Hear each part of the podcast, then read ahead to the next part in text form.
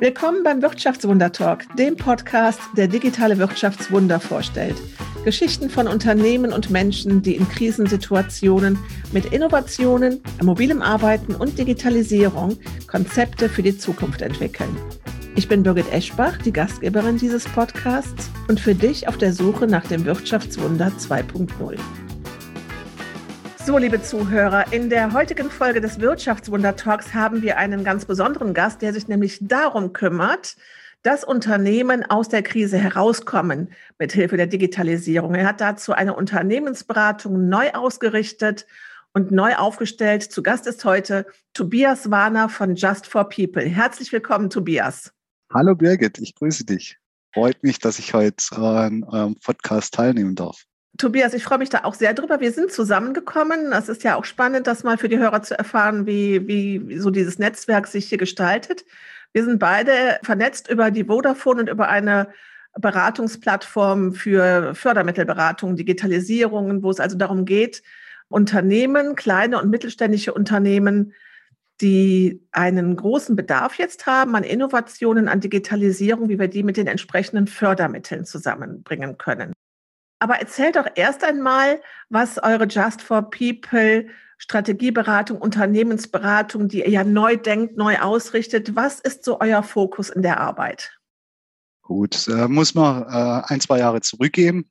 Ähm, was war unser Ansatz, beziehungsweise was ist unser Ansatz? Ulrich Gauweiler und ich, ähm, die das Unternehmen gegründet haben, haben sich vor der Gründung Gedanken gemacht, was können wir richtig gut, was wollen wir in der Zukunft tun und was haben wir aus der Vergangenheit gelernt.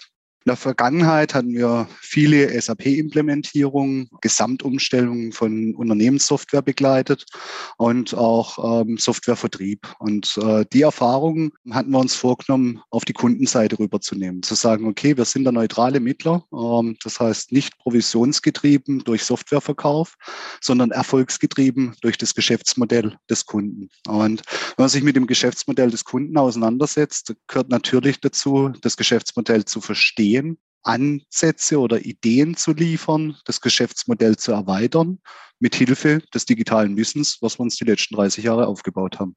Und wir haben dann gesagt, wo wir aber in unserem Leben sehr gute Erfahrungen gemacht haben äh, mit Beratern, ist dann, wenn der Berater nicht bloß ein Konzept, eine große PowerPoint-Präsentation äh, präsentiert, sondern bei der Umsetzung, Finanzierung und alles, was dazugehört, äh, im Endeffekt hilft.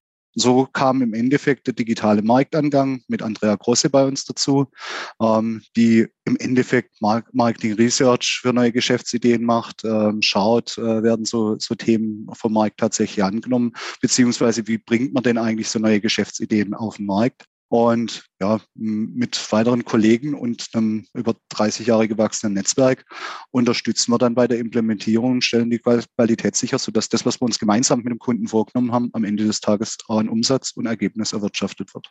Das ist also ein Ansatz, der jetzt nicht nur so dahin geht, zu sagen, einzelne Module, einzelne Themen zu platzieren und dafür auch die finanziellen Mittel zu besorgen, sondern ihr schaut euch wirklich diesen gesamten digitalen Geschäftsprozess an und geht dann eben auch, also ihr werdet auch an dem Erfolg gemessen, äh, was das auch hinterher bringt.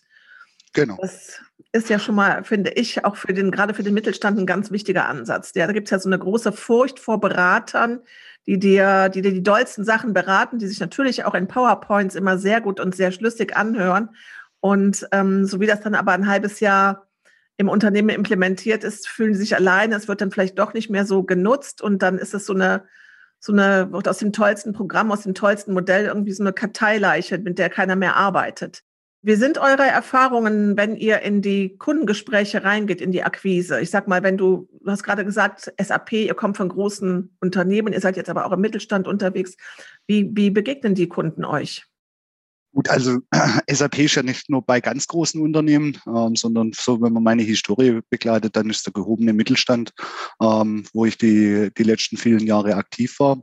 Und das war am Anfang, wo wir das Unternehmen gegründet haben, ähm, so im Endeffekt unsere Startplattform. Wir hatten uns aber ganz klar dem Thema verschrieben, ähm, regionales Geschäft zu machen, regionalen Unternehmen dabei zu helfen, das Wissen, was Großen zur Verfügung steht, im Endeffekt so zu paketieren, dass es durchaus auch kleinere Mittelständler ähm, nutzen können. Und das zeigt sich auch in unsere, unserer Kundenstruktur. Wir haben natürlich noch ein, äh, einige äh, große Kunden, für die wir viel im Bereich äh, Quality und Audit und äh, digitale Transformation machen. Aber gerade äh, das Thema Förderung und Finanzierung, ähm, wie gehe ich denn überhaupt so ein Projekt an? Was sind eigentlich so die Druckpunkte? Wo muss ich in Digitalisierung investieren und wo sind es nette Gimmicks? Da machen wir ganz viel auch im kleineren Mittelstand, ähm, so dass wir beispielsweise aktuell mit einem Küchenstudio mit fünf Mitarbeitern zusammen neue digitale Kanäle erschließen, um den Montageprozess zu revolutionieren. Und du hast es angesprochen, wir äh, setzen auf lang äh, Zeitbeziehungen. Das heißt, äh, groß, äh, kurzfristige Profit. Natürlich freuen wir uns über den auch. Ja? Wenn ein Kunde einen großen Erfolg hat, dann äh, ist es natürlich schön, wenn wir davon auch kurzfristig partizipieren können. Aber Digitalisierung ist meist keine Sache, die auf Tage oder Monate angelegt ist, ähm, sondern bis da tatsächlich ähm, der, der, der Rubel rollt für den Kunden, geht eine gewisse Zeit rum und da gehen wir mit ins Risiko, haben verschiedenste Modelle. Entweder, dass wir es, wenn ein Sicherheitsbedürfnis existiert, dass wir sagen, wir setzen das zu einem Fixpreis in einer gewissen Zeit um, äh, nachdem wir uns vernünftig kennengelernt haben. Oder dass wir sagen, wir profitieren im Endeffekt bei einer, bei einer Grundentlohnung. Im Endeffekt profitieren wir dann beide vom Ergebnis, ähm, was wir als Kennzahl definieren. Oder jetzt in dem Fall äh, von dem Küchenstudio haben wir eine Tochter gegründet. Ähm, da ist der Küchenstudiosbetreiber dran beteiligt und wir. Das heißt, wir sind dafür alle Modelle offen. Das finde ich aber schon mal klasse, weil das ist genau das, du musst ja daran glauben, dass das Erfolg hat. Und wenn du dann sagst, ich gehe da mit in ein Risiko und biete dem Kunden zwei, drei verschiedene Varianten an, wie ich ihm das auch beweise. Das finde ich also schon mal einen spektakulären Ansatz. Ich liebe ja diese Geschichten und unsere Hörer lieben diese Geschichten auch. Lass uns doch nochmal konkret daran gehen. Du hast gerade gesagt, ein Küchenstudio, bei dem ihr den Montageprozess neu aufsetzt und digitalisiert. Was muss ich mir da konkret darunter vorstellen? Also konkret ähm, äh, die Diskussion, glaube ich, auch Ende 2019 schon mal das erste Mal in Gang gekommen, dass sich der Studiobetreiber mal mit uns hingesetzt hat und gesagt hat, wo könnte ich denn noch was mit Digitalisierung tun? In seiner Präsentationsfläche hat er schon viel, zahlreiche Sachen wie Virtual Reality ähm, und ähm, Darstellung über das Handy mit Hintergrundbildern ähm, von der Umgebung äh, umgesetzt gehabt. Und wir haben dann gesagt, okay, dann lass uns doch mal deine Geschäftsprozesse anschauen. Wo kannst du Geld sparen? Wo kannst du Risiko reduzieren? Und ähm, gerade der Montageprozess ist ein Thema, da kommt es doch häufiger zu Komplikationen. Ja, man hat eine schöne Küche entwickelt, die passt eigentlich auch äh, in das Gebäude rein, die wird auch äh, installiert und einige Tage oder Wochen später meldet sich der Kunde und sagt, er hat einen Wasserschaden. Ähm, dann ist ja entscheidend, äh, wer hat den Wasseranschluss gemacht und war der Wasseranschluss okay oder hat der Kunde vielleicht danach nochmal separat was angeschlossen. Und genau das Dokumentieren dieses Prozesses, ähm, da gehen verschiedene Unternehmen heute den Weg, ähm, dass sie Fotos erstellen, um zu dokumentieren, welche Leistung haben sie erbracht. Es gibt aber keinen sinnvollen digital gestützten Prozess, wo das Studio mit dem Monteur ähm, kommunizieren kann, wo automatisch archiviert wird und wo im Endeffekt dann auch ähm, ein Abnahmeprotokoll rauskommt, was der Kunde direkt digital signieren kann. Zumal das ja unter Umständen auch verschiedene Gewerke sind. Das heißt, du hast ja den Küchenbauer und du hast aber auch nochmal den Installateur, der dran ist. Ne? Ja, oder, der, oder beim Backofen äh, den Elektriker mit beteiligt.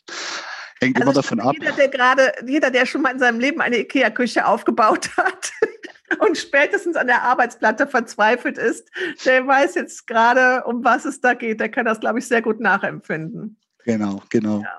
Und gerade das Zusammenspiel verschiedener Gewerke auch das Terminieren. Ähm, ich sage mal, wenn du in einer äh, bestehenden Wohnung sagst, du willst es hübscher haben und ähm, du hast äh, dich einem neuen Küchenprojekt äh, verschrieben, ist die Situation noch relativ unkompliziert. Ja? Äh, da macht man Aufmaß. Ähm, da gibt's schon sehr gute digitale Lösungen dafür. Und nach dem Aufmaß wird dann im Endeffekt die, die Küche konfiguriert und dann läuft eigentlich auch die Montage meist sehr unproblematisch ab. Wenn man sich aber Neubau anschaut, Also ein guter Freund von mir baut gerade ähm, und der ist selber aus der Branche, also hat das Ganze eigentlich studiert. Was da aber passiert, ist unglaublich. Da ist dann mal die Wand ein bisschen dicker und der Wasseranschluss deshalb ein bisschen tiefer in der Wand vergraben, wie ursprünglich geplant. Und da geht es ja dann auch darum, wer trägt die Folgekosten. Ja? Das ist ja nicht der Fehler des Küchenstudios. Sie haben die Küche ja so produziert oder produzieren lassen, ähm, wie äh, das Ganze vereinbart war. Aber trotzdem muss im Endeffekt der Bauherr ja eine Lösung bekommen, wenn die Maße dann halt mal nicht mehr ganz so stimmen. Und auch das, ähm, solche Reklamationen, Beschädigungen am Kundeneigentum sind alles Themenfelder, die wir im Endeffekt dem Prozess mit abbilden wollen. Ähm, suchen da jetzt auch noch gerade nach größeren Partnern, denken, dass wir kurz davor stehen, ähm, jetzt vermutlich mit einem sehr großen äh, Planungsanbieter zusammenzukommen, um im Endeffekt äh, dann die Möglichkeit auch anderen Küchenstudios zur Verfügung zu stellen. Das wollte ich jetzt gerade sagen. Das hört sich ja so an, als wäre das ein Modell, was nicht nur ein Geschäftsmodell für das Küchenstudio deines Kunden ist, sondern das ist ein Modell, was er im Grunde genommen auch wieder anderen Unternehmen an, also Mitbewerbern anbieten kann. Eine Absolut. neue Lösung. Absolut und damit auch ein neues Standbein für ihn, ähm, weil ich sag mal, er verfügt über sehr langjähriges Wissen. Ähm, da kann man sicherlich mit Beratungsansätzen einiges tun, aber zusätzlich lässt sich sicherlich in dem Prozess längerfristig auch noch ganz andere Leistungen vermarkten. Da gibt es schon viele Gedanken dazu, was man so als nächstes erschließen kann. Da erzähle ich dann gern in äh, einem äh, nächsten Beitrag ein bisschen mehr darüber, wenn es konkret ist. Absolut. Was aber schon auch da klar wird, also du hast da mit einer Community zu tun. Das heißt, es geht nicht nur um das Küchenstudio und seinen Kunden, sondern es geht um dieses Netzwerk. Und das ist ja auch etwas, was wir als eines der Erfolgsgeheimnisse des Wirtschaftswunders 2.0 ähm, herausgearbeitet haben in den vorherigen Gesprächen, dass es eben eine Community, einen neuen Netzwerkaufbau, eine neues, neue Ökosysteme braucht.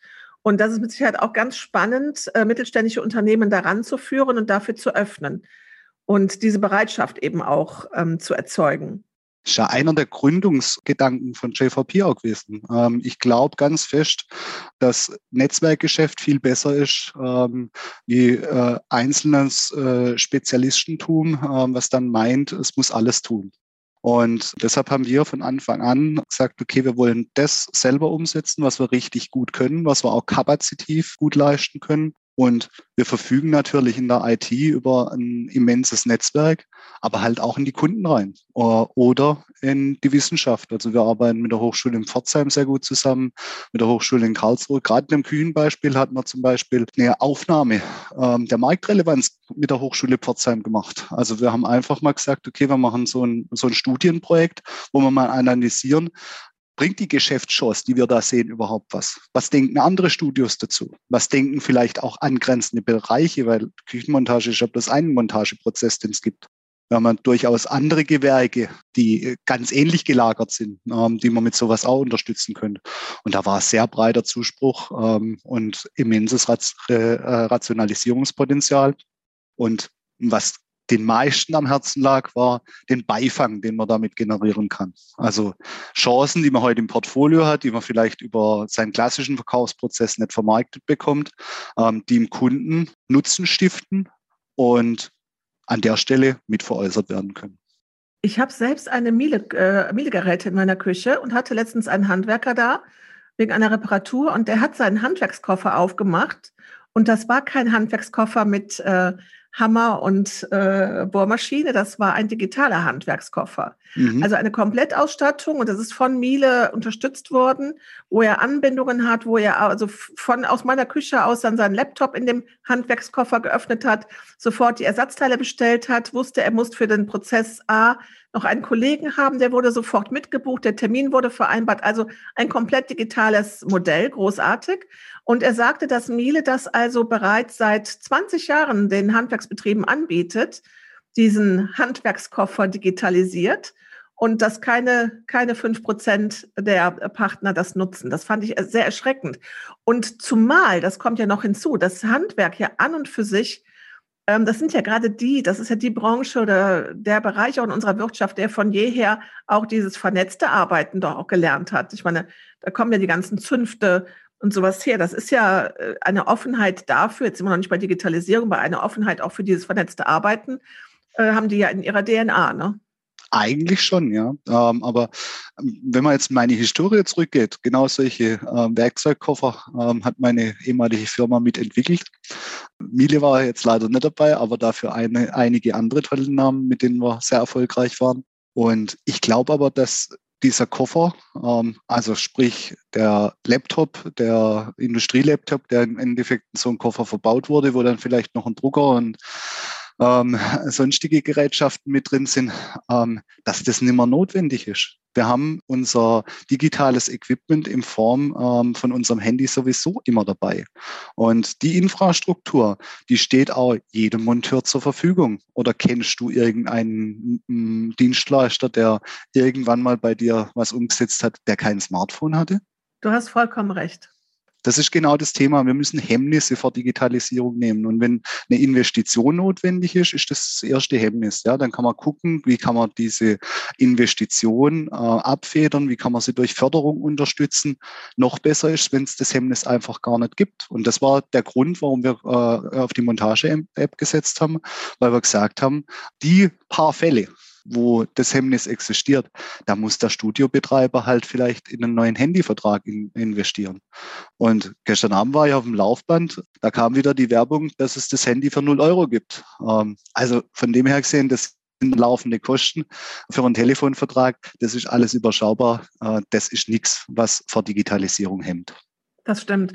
Jetzt habt ihr euch ja dennoch dazu entschlossen zu sagen, wir helfen unseren Kunden auch dabei, diese Fördermittel zu besorgen. Ihr habt euch selber authentifizieren lassen als Go Digitalberater. Vielleicht nochmal für die Hörer ähm, eine Info der Go Digital. Das ist also eine Fördermaßnahme des Bundes, bei der bis zu ja, 33 Beratertage, 1000 Euro äh, mit 50 Prozent finanziert werden. Es geht da um digitale Geschäftsprozesse, um digitale Markterschließung. Es geht um IT-Sicherheit. Es geht aber jetzt auch um Homeoffice. Also es ist so ein Allrounder-Programm. Und die haben sich, das Programm gibt es ja schon ein paar Jahre, und die haben sich ja immer gewundert, warum wird das nicht abgerufen? Das ist wirklich großartig. Du kriegst halt dann 16.500 Euro ähm, bezuschusst. Also das ist ja nun ein tolles Programm. Und dann haben die ja gesagt, wir müssen daran drehen, weil diese Antragstellung ist zu komplex. Lasst uns das jetzt mal von den Kunden, also zum Beispiel jetzt von eurem Küchenstudio wegnehmen und lasst uns die Berater diese Anträge stellen, damit das auch kein Hindernisgrund ist. Wie ist jetzt, interessiere ich mich natürlich dafür. Das hast du jetzt, habt ihr relativ frisch gemacht. Mhm. Wie lange hat bei euch die Authentifizierung zu dem Berater gedauert? Und wie beurteilst du selbst diese Beantragung eines solchen Förderprogrammes? Also fangen wir es zuerst mal globaler an. Ich komme dann zu Digital gleich noch. Ähm, also wir machen kein Förderprogramm, das wir nicht selber wirklich kennen. Das heißt, wir haben im Juni oder Juli 2019 gegründet und das Erste, was wir uns vorgenommen hatten, wir machen mal eine Finanzierung der eigenen Gesellschaft. Das heißt, wir gucken nochmal, was so ein, so ein Gründerkredit an Möglichkeiten gibt. Und wir haben da schon mal äh, die Erfahrung mitgenommen, dass die Hausbanken das erste Problem sind, weil die Hausbanken haben ein Interesse, Kredite zu verkaufen. Und bis du tatsächlich als Kunde bei, dem richtig, äh, bei der richtigen geförderten Darlehensvariante ankommst, ist das ein Riesenhemmnis. Äh, deshalb glaube ich, dass es da neutrale Beratung braucht. Wir haben die dann auch irgendwann hinbekommen, äh, die Finanzierung. Aber in Summe sind die Prozesse viel zu kompliziert. Ähm, das heißt, ein Kunde auf sich gestellt, ähm, kommt mit dem Programm, und das müsste eigentlich ja so funktionieren, noch nicht wirklich an den Start. Das nächste Problem, was dann existiert, ist, dass dann ja viele Fördertöpfe auch ausgereizt sind. Natürlich kann der Staat nicht unbegrenzt ähm, fördern, aber gerade mit der Corona-Bazooka war ich dann doch schon extremst erstaunt, wie alle Programme, die man abends äh, in der Tagesschau oder in Tagesthemen gehört hat, wenn man sie dann genauer beleuchtet hat, entweder ausgeschöpft oder gerade kein keine Antragsmöglichkeit existiert hat oder Losverfahren eingesetzt worden ist. Und in dem Zug sind wir dann auf Digital gestoßen und haben gesagt, okay, wir haben ja jetzt äh, doch nennenswert Kunden, die kleiner ähm, 100 Mitarbeiter sind, also wo das Programm dann tatsächlich auch, auch greift. Dann lass uns doch mal damit beschäftigen. Das war Spätjahr letzten Jahres. Die Bewilligung haben wir dann, glaube ich, jetzt Anfang März äh, erhalten, ähm, äh, dass, dass wir freigegeben sind. Das heißt, auch der Prozess, ja, es war Weihnachten dazwischen und ähm, man wäre gern Skifahren gegangen, äh, was ja dann in dem Jahr ausgefallen ist. Aber auch der Prozess hat aus meiner Sicht etwas zu lange gedauert. Wenn klar, wenn gleich ich schon auch der Meinung bin, dass eine Prüfung dahinter gehört, weil äh, das soll ja auch so ein, ein bisschen ein Qualitätsmerkmal sein, ähm, dass du, dass die Dienstleistung dahinter abgesichert ist. Von dem her gesehen macht es Sinn, ähm, Referenzstories zu prüfen, die wirtschaftlichen Rahmenbedingungen zu prüfen, weil so gerade in der ersten Phase der Corona-Hilfen ja einiges an Schindluder leider getrieben worden ist. Denke ich, dass das schon deutlich besser ist wie viele andere Programme. Aber wir werden jetzt mal schauen, was wir mit den Kunden draus machen können. Ja, ich finde den Ansatz zumindest richtig, weil ich glaube, dass ihr da, also diese, diese, diese Förderprogramme haben eine hohe Abbruchquote. Also es gibt Studien auch darüber, dass Unternehmen, die damit angefangen haben, sich diesen Förderantrag äh, einmal ausgedruckt haben, gesagt haben, okay, ich fülle das jetzt aus, dass sie so hochmotiviert gestartet sind. Das ist so ähnlich wie Joggen, ja, zu Neujahr. Mhm. Ich, ich, dieses Jahr schaffe ich einen Halbmarathon. Und ähm, wenn du dann irgendeine, irgendein demotivierendes äh, Erlebnis hast, wie einen ersten Muskelkater oder nachts die Wadenkrämpfe, dann denkst du dir am nächsten Tag, auch das Wetter ist auch nicht so schön. So ähnlich ist das mit dem Förderprogramm. Also diese Quote dann abzubrechen, die ist nochmal da. Deswegen hoffe ich ja sehr, dass wir irgendwann dahin kommen, dass wir vielleicht auch mit euch gemeinsam ähm, überall in Deutschland Bootcamps anbieten können, wo wir sagen können, Samstag rein, Sonntag raus und dann ist die, ist die Briefmarke auf dem, auf dem Antrag. Ähm, aber das ist nur das eine Thema. Also dieses, diese, diese, diese Finanzierung der Maßnahmen ist das eine. Eine zweite Sache, die mich da umtreibt, ist, jetzt habt ihr dann meinetwegen ein Unternehmen beraten, habt gezeigt, was man machen könnte. Und vielleicht können wir auch noch mal zu einem anderen Beispiel kommen, jetzt als mit der, mit der, mit der Küchen-App weil da stelle ich es mir noch relativ leicht vor. Es gibt ja eine zweite Hürde und die, die heißt dann, ähm, die Mitarbeiter mitzunehmen. Das heißt, die Mitarbeiter zum einen zu befähigen mhm. und zum anderen aber dann auch wirklich die bei der Stange zu halten, zu sagen, jetzt, dass, dass das auch, bleiben wir jetzt mal bei dem Thema Software auch genutzt wird. Denn da gibt es ja auch diese Geschichten des Scheiterns, dass gesagt wird, ja, man probiert es mal aus und dann gibt es irgendwas, was sich daran stört und dann verlässt du das wieder und gehst wieder zurück zu äh, Excel, Word und ähm, deinen alten, ähm, also wenn es gut läuft, ist es eine Excel-Liste, ja. Es gibt, es gibt auch noch Karteikartenkästen. Wie sind so deine Erfahrungen in dem Bereich Mitarbeiter? Ähm, das ist ein ganz, ganz zentrales Element. Ähm, deshalb kommt ja bei uns auch People im Namen vor weil wir äh, gesagt haben, alles das, was wir tun, das wollen wir für die Verbesserung des Menschen tun. Das heißt, die Menschen dabei mitzunehmen und nicht mit dem äh, digitalen Wandel sie alleine zu lassen. Ähm, weil äh, ist ja ganz viel Angst äh, vor Veränderung. Ne? Der Mensch ist ja zuerst mal, ähm, da gibt es ja so dieses schöne Schulbuchmodell der Veränderung. Ähm, wenn die Veränderung kommuniziert wird, dann rutscht der Mensch zuerst mal einen Abgrund runter und ähm, wenn er vernünftig begleitet wird, kommt er auf der anderen Seite des Flusses äh, dann den Abgrund wieder hoch. Und äh, wenn man die Begleitung halt zu früh beendet, dann kehrt man zu Excel zurück, so wie du es gerade eben beschrieben hast, ähm, weil dann rutscht der Mensch wieder den Abgrund runter und sagt, okay, ich gehe zurück in meine Komfortzone. Ich bin zwar vielleicht nicht mehr ganz da, wo ich vor dem Veränderungsprozess war, aber das, den Berg hochlaufen, dass es dann äh, sonnig und erfolgreich wird, das ist mir zu anstrengend. Das heißt, man muss die Menschen begleiten und ähm, muss da auch klar, eine klare Vision haben, wo geht's denn hin? Ja, wenn ich da so ein anderes Beispiel nehme, wir haben uns mit dem Futoromat von der Bundesagentur für Arbeit äh, intensiver beschäftigt. Ein ganz extrem spannendes Modell. Da steht drin, für jedes Berufsbild. Ich weiß nicht, ob du äh, die Applikation kennst. Ähm, da steht für jedes Berufsbild äh, die digitale Veränderungsmöglichkeit aktuell drin. Das heißt, wenn ich jetzt beispielsweise Buchhalter bin in, einer, äh, in einem Unternehmen, dann kann ich mir dort ähm, anschauen, wie viel Prozent meines Arbeitsalltages automatisierbar ist heute bereits und wie die Erwartungshaltung in der Zukunft aussieht. Das ist ja ähm, stark, das müssen wir auf jeden Fall verlinken. Ja, gern, gern schicke ich dann nachher gleich. Und da ist so im Endeffekt, ähm, dass du mit dem Kunden darüber sprichst und sagst, okay, sind deine Beschäftigte, dann relativ schnell äh, ein Ergebnis rausbekommst. Wir sind da beim Dienstleister aktuell aktiv, wo wir dem sein Portfolio seiner Leistungen durchleuchtet haben, also die Arbeitsplatzbeschreibung dann mal zusammen dokumentiert haben. Ähm, dann kommst du bei einer Digitalisierungsrate von 78 Prozent aller Arbeit raus. Und das ist heute bereits möglich. Ähm, das heißt, wenn das jemand anderes tut, dann wird er die Leistung viel, viel billiger anbieten können wie unser Kunde.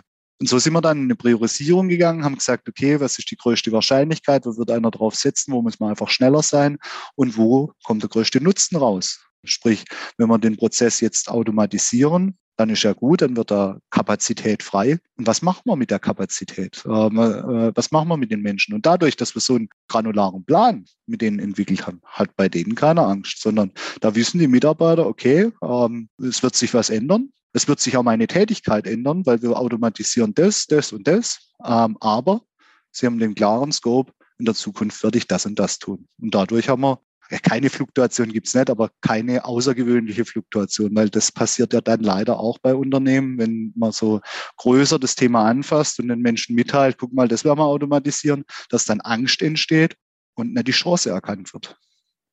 Das ist auch nochmal ein ganz wichtiger Punkt, den hatte ich jetzt gar nicht äh, damit drin. Aber dass es schon im Vorfeld dazu führt, dass die Ängste da sind und man sich dann sagt, wenn mein Arbeitsplatz demnächst wegrationalisiert wird, dann schaut man jetzt schon mal, äh, was denn so der, äh, der Wettbewerber bei Instagram postet an neuen Stellenangeboten. Genau. Ne? Ja, bin ich natürlich auch bei dir. Ah, Birgit, da würde ja? ich noch einen Satz gerne dazu ja. sagen. Noch schlimmer sind die, wo nicht die Wettbewerberprogramme äh, angucken. Ähm, weil das sind die Menschen, die in dem Veränderungsprozess innerlich gekündigt haben. Das heißt, null Unterstützung äh, äh für, für die Veränderung bringen, ähm, sondern die eher versuchen zu blockieren als sie zu unterstützen. Ähm, und meistens erkennt man diese Menschen auch recht schlecht. Deshalb ist ganz wichtig, und ob man das intern oder extern unterstützt tut, man muss die Menschen begleiten. Man, man muss reden, weil erst beim Reden fällt einem auf in dieser digitalen Welt, ähm, was da für Gefühle dahinter stecken und was für Ängste dahinter stecken. Sorry, jetzt bin ich da ins Wort gefallen. Ja, du hast vollkommen recht. Ich habe das äh, dieser Tage bei, bei LinkedIn gesehen, wie viel Prozent der Mitarbeiter innerlich gekündigt haben, aber trotzdem bleiben weil sie nämlich auch dann letztendlich Angst vor der Veränderung haben. Wie ist es beim Wettbewerber? Genau. Ist ja, ist das Gleiche in Grün, ja, auch wieder Angst vor Veränderung. Und dann bleibst du lieber da und machst dann einen aus deinem äh, 9 till 5, machst du halt einen 9 till 3 Job und irgendwie geht's halt schon irgendwie rum, ne? Ja. Dass du dich da so ein bisschen wegduckst. Äh, von dem her ist das äh, auch ein, äh, wirtschaftlich natürlich ein enorm wichtiger Punkt, den man da ansprechen muss. Ähm, was mich jetzt aber, was ich jetzt gerade so dabei denke, ist, es ist ja genau das, was wir jetzt merken, es ist ein komplexes Thema. Du hast ganz viele Schnittstellen. Wir haben jetzt gerade über Finanzierung gesprochen, wir haben über die Mitarbeiter gesprochen. Das ist ja jetzt mal alles weg von dem eigentlichen. Ne? Ich implementiere, äh, äh, ich, ich, ich mache mir erstmal strategisch Gedanken über ein neues Geschäftsmodell und implementiere dann entsprechend die Tools dazu. Das heißt, es flankiert und betrifft ganz viele andere Bereiche. Wie löst ihr das in eurer Unternehmensberatung? Habt ihr dieses ganze Know-how intern oder arbeitet ihr mit Partnern zusammen? Wie geht ihr das an? Also ich würde mal sagen, ohne die Menschen, die ich kenne ähm, und die meine Kollegen kennen, wären wir nicht mal die Hälfte wert. Ja, wir können ein paar Sachen. Ähm, und wir glaub, ich glaube, wir können auch sehr gut organisieren und kommunizieren. Aber das Wissen aus einer Community ist natürlich viel schlagkräftiger. Und deshalb haben wir zahlreiche Partner, da, wo es äh, darum geht, dass ähm, bestimmte Lösungen, also Softwarekomponenten äh, zum Einsatz kommen, ähm, sind es eher lose Partnerschaften, weil wir keine, keine direkte Geschäftsbeziehung wollen, sondern wir helfen ja den Kunden bei der Auswahl. Deshalb wird es schwierig, da äh, eine Partnerschaft einzugehen. Aber was jetzt so die ganzen flankierenden Maßnahmen betrifft, wir haben zahlreiche Partner, die sich mit dem Thema EU-Förderung zum Beispiel oder kommunale Förderung beschäftigen. Kennen wir uns gar nicht aus. Ja, wir kennen ein paar Förderprogramme, über die können wir auch gern reden.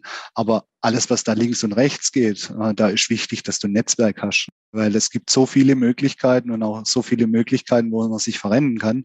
Weil entweder gar kein Geld da ist und das Förderprogramm bloß noch nicht abgekündigt ist ähm, oder eine bestimmte Grundeinschränkung existiert, so dass man sich lang mit dem Förderprogramm beschäftigt, dann aber beispielsweise für das Förderprogramm nicht zugelassen wird. Und deshalb agieren wir da sehr viel im Netzwerk, tauschen uns äh, mit Kollegen wie mit dir beispielsweise äh, eher öfters aus und gucken, dass wir für den Kunden dann äh, aus dem Netzwerk raus die beste Lösung kriegen. Und so gibt es ja ganz viele äh, Themen. Also wir haben zahlreiche Change Management Berater im Hintergrund, ähm, die uns helfen, wenn es dann wirklich darum geht, eine ganze Mannschaft ähm, auf neue Herausforderungen und äh, nicht bloß die Idee daraus zu entwickeln, sondern das langfristig auch zu begleiten. Da brauchst richtig gute äh, Trainer. Und da haben wir ein paar, paar Leute in der Hinterhand, die sehr große Veränderungsprozesse begleitet haben und die uns da helfen, zur Seite stehen und dann auch die Umsetzung tatsächlich machen. Das heißt im Grunde genommen das, was wir vorhin gesagt haben, das Community, das neue Ökosystem, das lebt ihr als Unternehmen. Ihr seid ja auch ein mittelständisches Unternehmen, das lebt ihr auch selber vor. Logisch.